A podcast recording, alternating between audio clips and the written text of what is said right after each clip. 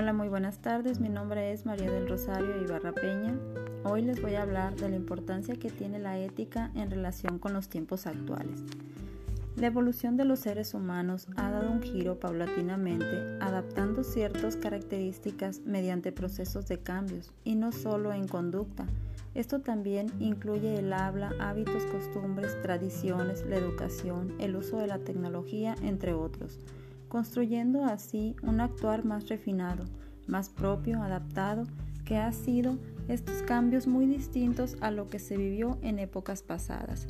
Simplemente antes tenías que provenir de la alta sociedad adinerada para poder salir adelante y tener la oportunidad de estudiar en cambio, las personas de bajos recursos debían, trabajar duro solamente para sobrevivir y no alcanzaba el tiempo ni el dinero para poder llevar a cabo una educación y un estilo de vida deseado.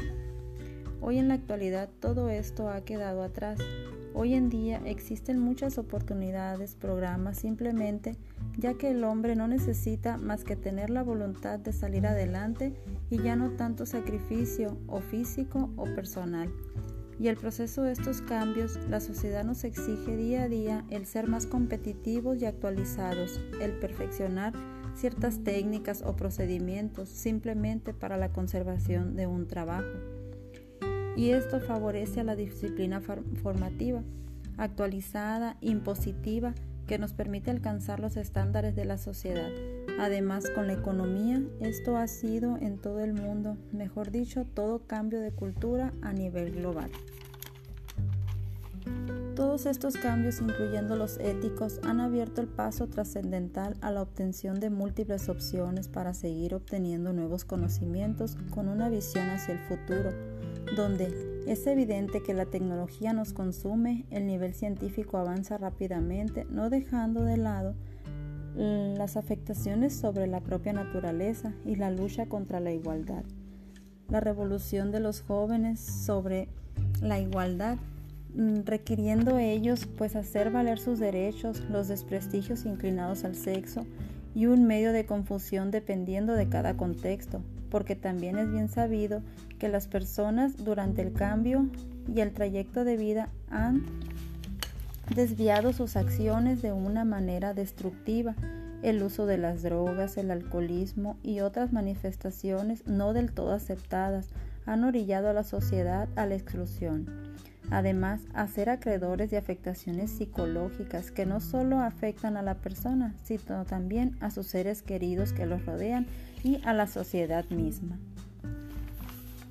Por otro lado, nos encontramos con la problemática individual de la identidad personal, que por medio de la filosofía es que podemos interpretar lo que el ser humano percibe de sí mismo, desde la hermenéutica de su existencia, donde intervienen múltiples factores para determinar la identidad, con una mezcla de identidades ya sea hereditaria, adquirida o las que permanecen en el transcurso del tiempo. En otros tiempos era de muy alto valor una promesa verbal o una palabra dada. Era un compromiso que no se podía romper. Iban en juego los valores, las normas y los modelos representativos del ser humano ante una responsabilidad que asumían a la vez. La contraparte confiaba y, esperaba el cumplimiento ético y moral de la persona. Si hablamos de los sentidos del cuerpo, desde nuestra propia percepción, si nos expresamos por algo que nos pertenece, nos estamos refiriendo, por ejemplo, a nuestra carne, a lo como algo propio, que nos hace diferentes entre el cuerpo y el otro cuerpo ajeno, del sentir, del dolor, de la prohibición del hacer o haber realizado tal o cual cosa, tomando la responsabilidad de las acciones comprometidas con lo ético y lo moral, dando así el factor ético un descanso sobre el deseo de vivir bien, tanto de la obligación como la convicción, el compromiso, la conciencia, la responsabilidad, permitiendo el logro de la identidad personal del ser humano.